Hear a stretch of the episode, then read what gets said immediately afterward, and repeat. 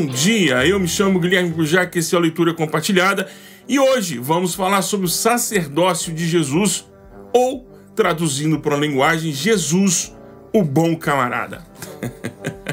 Jesus, o grande amigo. Há uma canção do Rebanhão, não sei se é do Rebanhão, se é também introdução.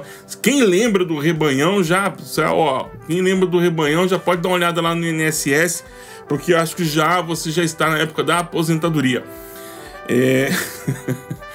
é, conheci um grande amigo, ele é filho de Deus Pai, o seu nome é Jesus Cristo e nele a gente pode confiar. E nele a gente pode confiar. Vamos ao texto bíblico então de hoje, Hebreus capítulo 4, do verso 14 ao verso 16. E aí eu quero conversar com você do que, que importa é, em dias como nós estamos vivendo agora.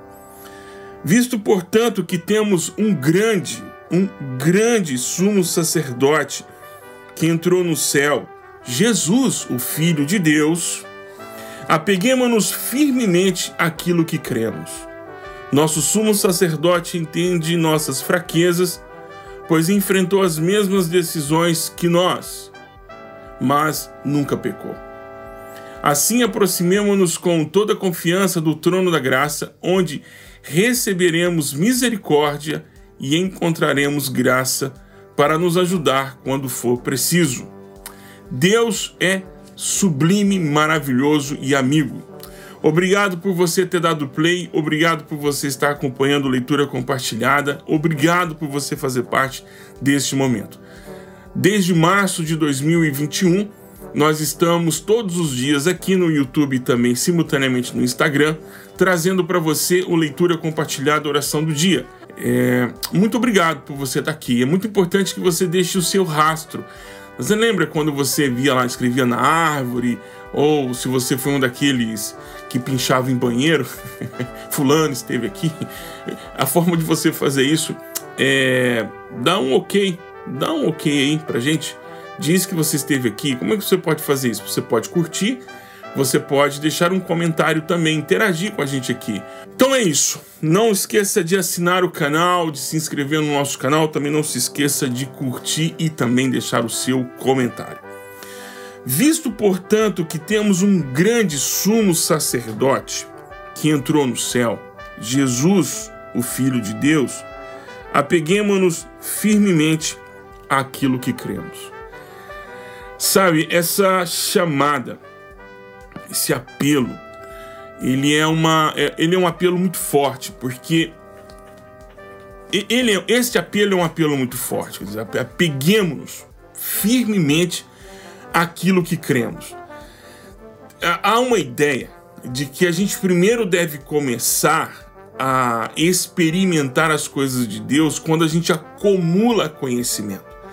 E a gente esquece que não é assim o Evangelho. O Evangelho funciona na jornada, na caminhada. Com aquilo que já temos, vamos experimentando Deus e a sua maravilhosa graça sobre nós. Tem gente que crê, e tem gente boa, gente sincera, gente do coração, é, de coração muito bom, gente de coração maravilhoso, que crê firmemente que para começar a ter uma vida cristã digna, ele tem que fazer um curso de teologia. Não, não, não é necessário. Com o que você tem é, o, é aquilo que você vai na jornada. Por quê? Porque o apelo é com aquilo que cremos e não temos todo o conhecimento. Prova disso que no capítulo 6, ele, o, o autor e a, a autora desse texto, o texto de Hebreus, vai dizer o seguinte: olha, deixa eu dizer uma coisa para vocês. Eu queria de tratar, tratar de assuntos mais profundos, mas eu não consigo de tra tratar assuntos mais profundos com vocês porque vocês estão desistindo dos, das coisas mais elementares. Então, com aquilo que temos, é com aquilo que vamos andar. O primeiro é isso. Então, agarrar firmemente aquilo que você crê. E o que, que você crê? Essa é uma pergunta que você precisa fazer. Você precisa fazer esse inventário aí. Sabe? Eu até sugiro, ao longo do dia, se você tiver condições, de pegar o bloco de notas do seu celular e começar a fazer a sua declaração de fé. Eu creio que Jesus Cristo é. Eu creio que Deus é. Eu creio que o Pai é. Eu creio que o Espírito Santo é. Eu creio que a igreja é. Eu creio que a vida cristã significa isso. Comece a escrever sua declaração de fé e pôr à prova a sua declaração de fé se ela está condizente com as Escrituras. Sabe o que é interessante? Imagine que a sua vida cristã seja uma caixa cheia de bolinhas de ping-pong.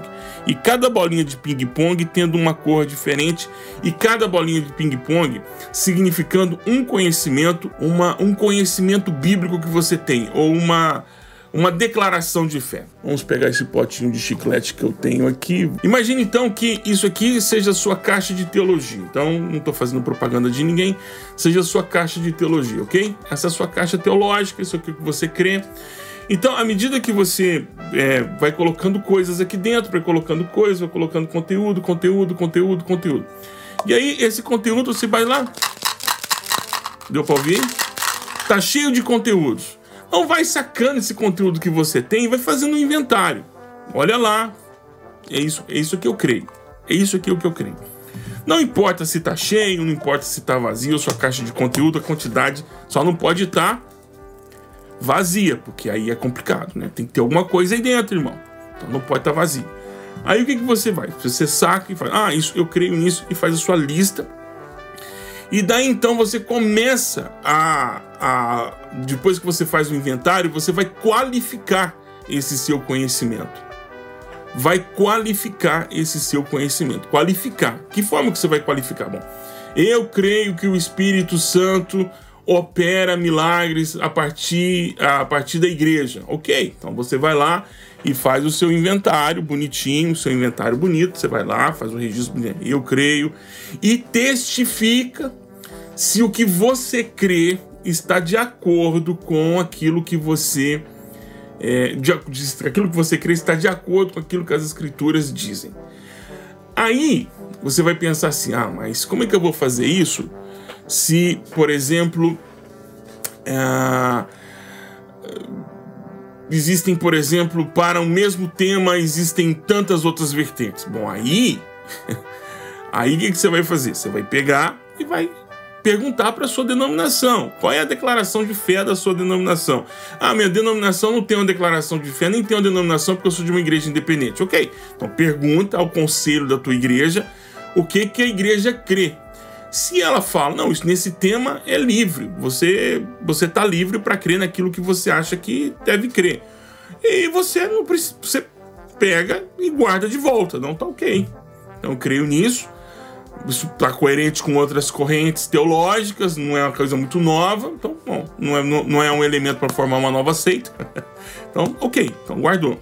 E isso aqui, esse potinho, esse pote, né? Esse pote aqui de conhecimento que você tem, então tá aqui, ó. Tá cheio de coisinhas aqui dentro. Aí o que, que você vai fazer? Você vai se apegar a isso que você crê. Você vai se apegar a isso que você crê. Como assim? Ah, chegou dia de luta, dia de dificuldade. Aí eu pego aquilo que eu creio, que tá aqui dentro, e ó. Agora eu vou mascar chiclete ao vivo. hum. Eu vou passar por essa luta. Eu vou passar por essa dificuldade. Porque há uma promessa de que o Senhor não nos desamparará que o Senhor cuida dos seus. Isso é conhecimento. Que eu posso descansar na força de Deus. E isso é conhecimento. Então eu busco, o autor de Hebreus disse, então eu busco da minha caixinha que está aqui, eu busco e retiro dela aquilo que eu creio. Isso não é uma caixa de promessas, tá? Isso é uma caixa de conhecimento, coisas que você já tem. Para alguns vai estar tá cheia, né? Gente, isso aqui é parafuso que tem aqui dentro, tá? Vai estar tá mais cheia. Não é chiclete, não. Eu não sou maníaco do chiclete, não. É eu, sou maníaco de caixas. eu gosto das embalagens. Eu guardo. Se vocês olharem aqui, não embalagem para tudo que é lado que eu não jogo fora embalagem. E aí você vai ver. À medida que você tem, você vai também colocando conhecimento novo. E vai retirando. Vai pondo e vai retirando. E aí, com o que você tem, você vai viver. você vai viver.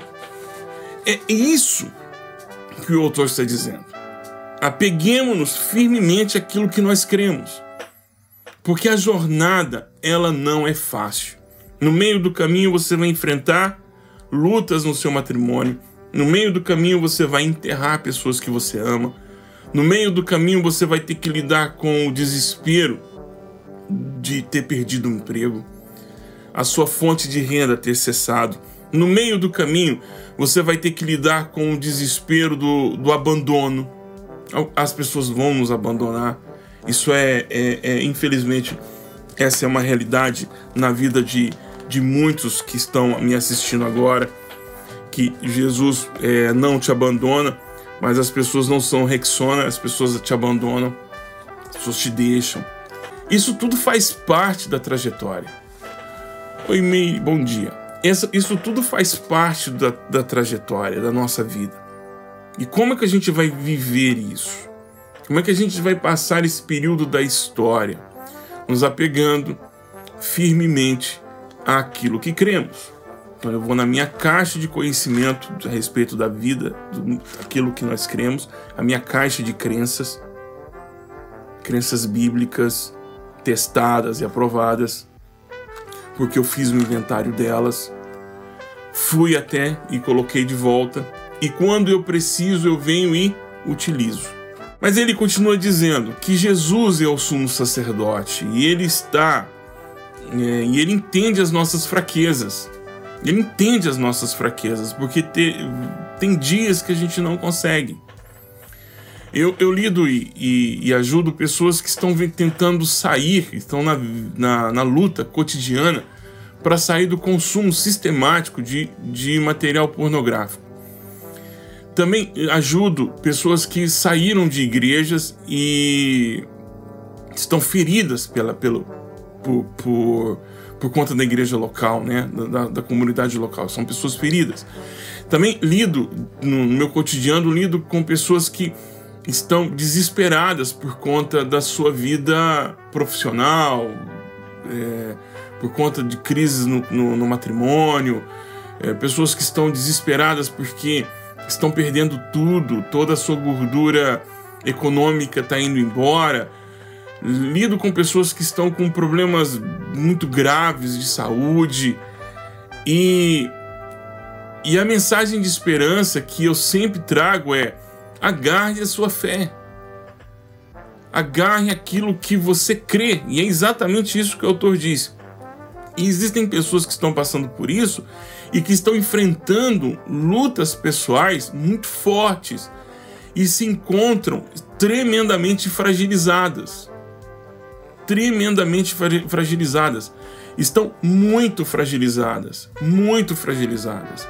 E por se encontrarem fragilizadas, elas se, se encontram suscetíveis a todo tipo de a todo tipo de ataque, ataque do sabotador que elas carregam dentro de si, né? sabotador pessoal, a autossabotagem.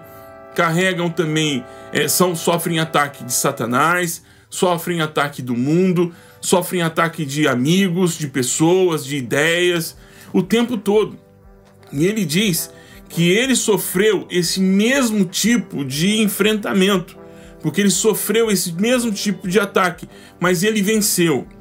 Assim, ele diz, diz o autor do texto, aproximemos-nos com confiança desse trono, ou seja, fracos, desprovidos de força. Assim, aproximar-se do trono de Deus não é, não é, não é, não. Eu vou dizer uma coisa para você, é que talvez a gente tenha entendido muito mal. Deus aceita os seus filhos em momentos de fraqueza e de queda. Entenda. Deus aceita os seus filhos em momentos de fraqueza e de iminente queda. Até aqueles que caíram e de iminente queda. E te explico por quê.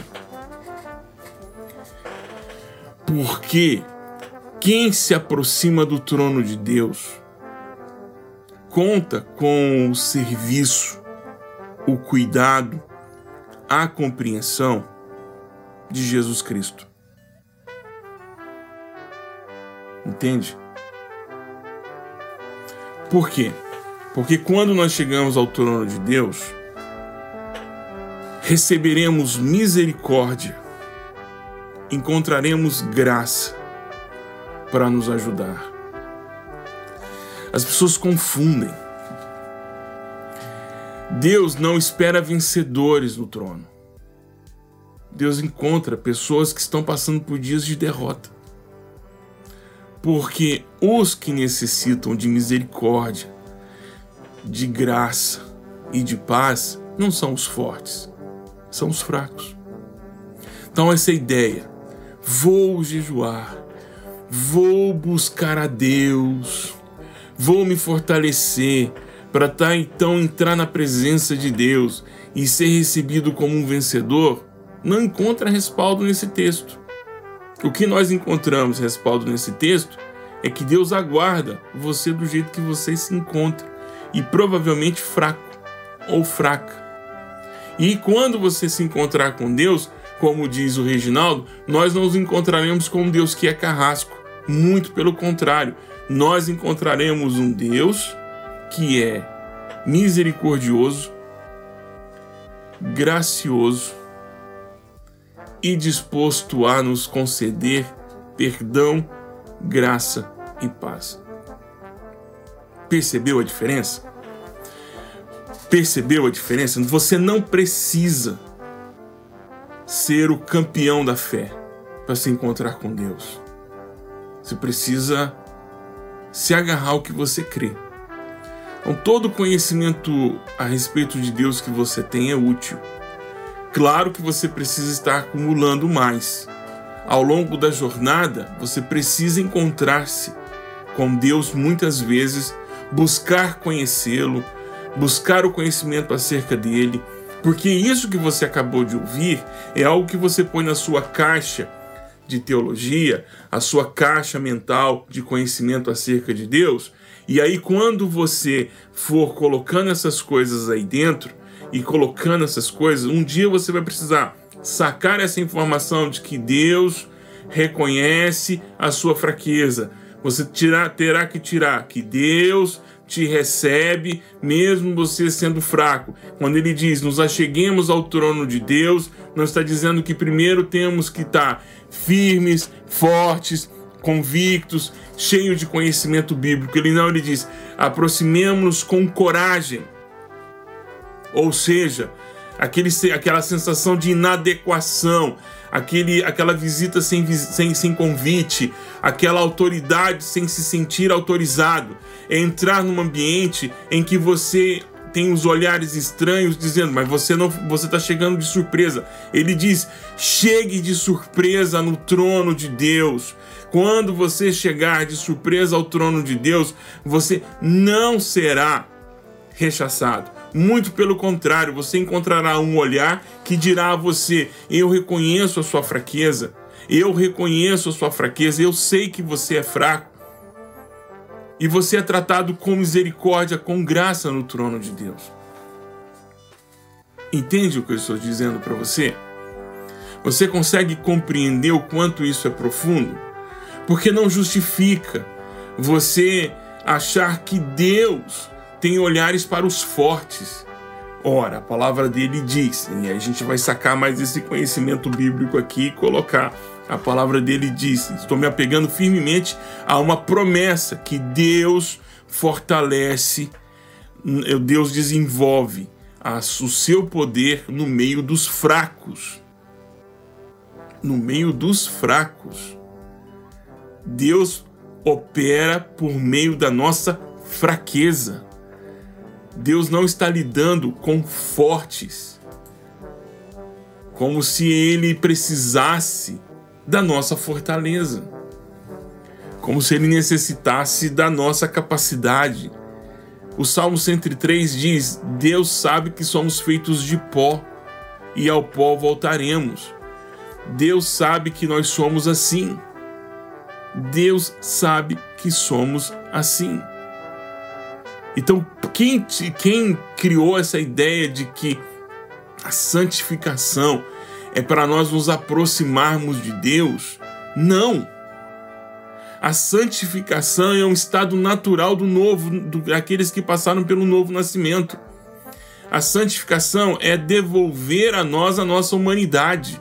A santificação não é para nós nos aproximarmos de Deus. A santificação é para refletirmos a nova criatura que somos. A santificação não é nos aproximarmos de Deus. Ah, mas você esqueceu daquele texto bíblico que diz que sem, sem santificação é, é, nós não veremos a Deus. Não é isso? Alguma coisa parecida com isso, Jack? Deixa eu dizer uma coisa para você. A promessa é que nós podemos nos achegar diante de Deus debaixo do perdão. A promessa é que a confissão de pecados nos purifica. Não é jejum que te purifica, não é subir no monte que te purifica. Santificação é um ato dado por Deus. Quem nos limpa, nos purifica é Deus mediante confissão. Entende isso? Como diz alguns irmãos, pegou a fita, hein? Não sei qual é o seu ponto fraco. Não sei. Eu sei dos meus. Não sei o que está pegando agora na tua vida. Não sei se é uma angústia tremenda porque as coisas parecem que não estão virando. Parece que você está patinando, ou pior ainda, você está descendo a ladeira. Eu não sei se você está pensando, passando por uma crise na sua saúde, ou a saúde de algum familiar, e isso está te tirando o sono. Não sei. Eu sei que você tem que se apegar firmemente àquilo que você tem, que a sua, aquilo que você já tem recebido de Deus, mesmo que seja pouco, e fazer uso disso. Você tem que fazer uso disso. E não só fazer uso disso, como também se aproximar do trono de Deus. E às vezes você acha que são palavras eloquentes, termos uma oração teologicamente concisa, bem. Não. Às vezes são só as lágrimas. Sabe que tem uma coisa que, que não sei se você sabe, mas muita gente parece que vive como se não soubesse. Deus ouve nossas lágrimas. Porque muitas vezes é a maneira que gritamos. Muitas vezes a lágrima verbaliza a nossa dor. E Deus escuta. Deus escuta. Vamos orar. Pai, em nome de Jesus, o nosso sumo sacerdote, aquele que subiu aos céus, aquele que reconhece a nossa, a nossa fraqueza e que nos convida a um convívio de graça, de misericórdia, de paz diante do trono do Senhor. Nós nos apegamos a essa verdade e nos colocamos diante do Senhor agora.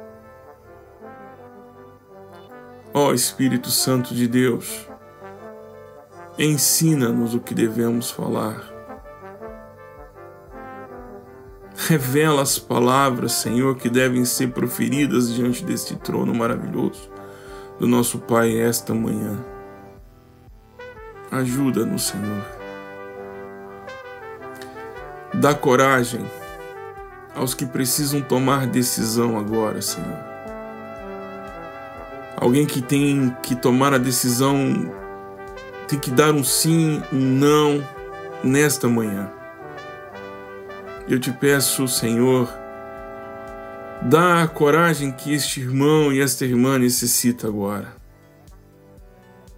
Aqueles que precisam proferir palavras de verdade. Talvez confrontar um amigo ou uma amiga, um patrão ou uma patroa estão com medo de pôr em risco a sua em risco a sua vida, em risco o seu relacionamento, mas já não dá mais para suportar guardar essas coisas que precisam ser ditas. Então, em nome de Jesus, eu te peço, ó Senhor Espírito Santo, dá a força necessária ao meu irmão, à minha irmã. Aos que estão passando agora, Senhor, pelo descrédito, ninguém confia mais. Ele vive ouvindo você, eu não acredito em você, eu não acredito que você é realmente a vítima do processo. Eu não acredito que você é todo mundo é todo mundo tá errado e você tá certo. Ele tá ouvindo isso o tempo todo. Aquele que está escutando essas palavras. Em nome de Jesus. Eu peço, Senhor Espírito Santo, dá ao meu irmão a capacidade de discernir as coisas.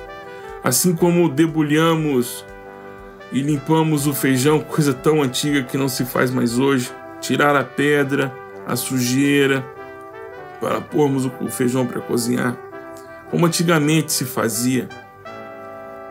Ensina o meu irmão a separar o que foi ofensa, o que é verdade, para o seu coração se quedar disponível a ser ensinado pelo Senhor. Em nome de Jesus, Espírito Santo, te pedimos isso. Senhor, em nome do Cristo, ó Espírito Santo, o Senhor é quem que nos conduz na oração e porque nós não sabemos como orar. Diga-nos o que mais precisamos colocar diante desse sublime trono da graça fonte de misericórdia, fonte de paz. Diga-nos, Senhor, diga-nos, Senhor. Ó oh Deus, acalma o coração daquela que está desesperada, que não suporta mais tantas dúvidas, que está sendo ferida com ataques com palavras duras, com gestos duros. Fortalece. Ó Senhor, tampa todo, todo, todo, todo buraco que porventura venha a ser lugar para a raiz de amargura. Para que não seja um coração amargo, cheio de tristeza, Senhor, limpa toda, toda semente de ar, ar, amargura que está sendo lançada nesse coração. Limpa, purifica. Ó oh Deus, põe um filtro nos olhos, no ouvido, para que aquilo que está sendo dito ou aquilo que está sendo visto seja visto conforme é e não conforme aparenta ser. Revela, Senhor, revela a motivação da pessoa ou das pessoas que estão atacando, que estão trazendo a ela essa tristeza, de forma que ela entenda o que realmente está acontecendo e, ao invés de se sentir ferida, possa ser bálsamo para outra vida. Reverte esta sensação, Senhor, de injustiçamento em um sentimento de acolhimento e cura. Esta é a oração que eu faço em nome de Jesus, Senhor. Em nome de Jesus. Muito obrigado por este momento. Obrigado, Senhor. Amém, amém e amém. Que Deus nos guarde e nos proteja.